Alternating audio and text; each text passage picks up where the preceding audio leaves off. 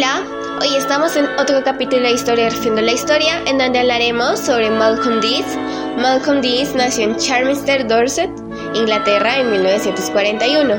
Realizó estudios de historia moderna en la Universidad de Oxford y en 1962 fue elegido Fellow de All Souls College. Viajó por primera vez a Colombia en 1963. Sus investigaciones han sido principalmente sobre historia de Colombia, Venezuela y Ecuador durante los siglos XIX y XX, pero también ha estado interesado en la historia de otros países como Argentina y México. Por esto ha publicado ensayos de historia de Colombia, Venezuela, Argentina y Ecuador acerca de temas como la historia del café, las guerras civiles, la historia fiscal, los conflictos políticos y la cultura. También ha editado selecciones de las obras de Eloy Alfaro y José María Vargas Vila.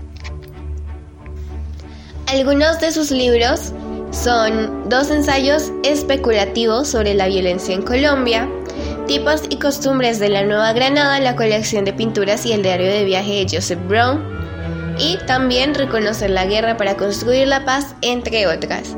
Gracias a sus grandes aportes a la comprensión de la historia de Colombia, es miembro de la Academia Colombiana de Historia.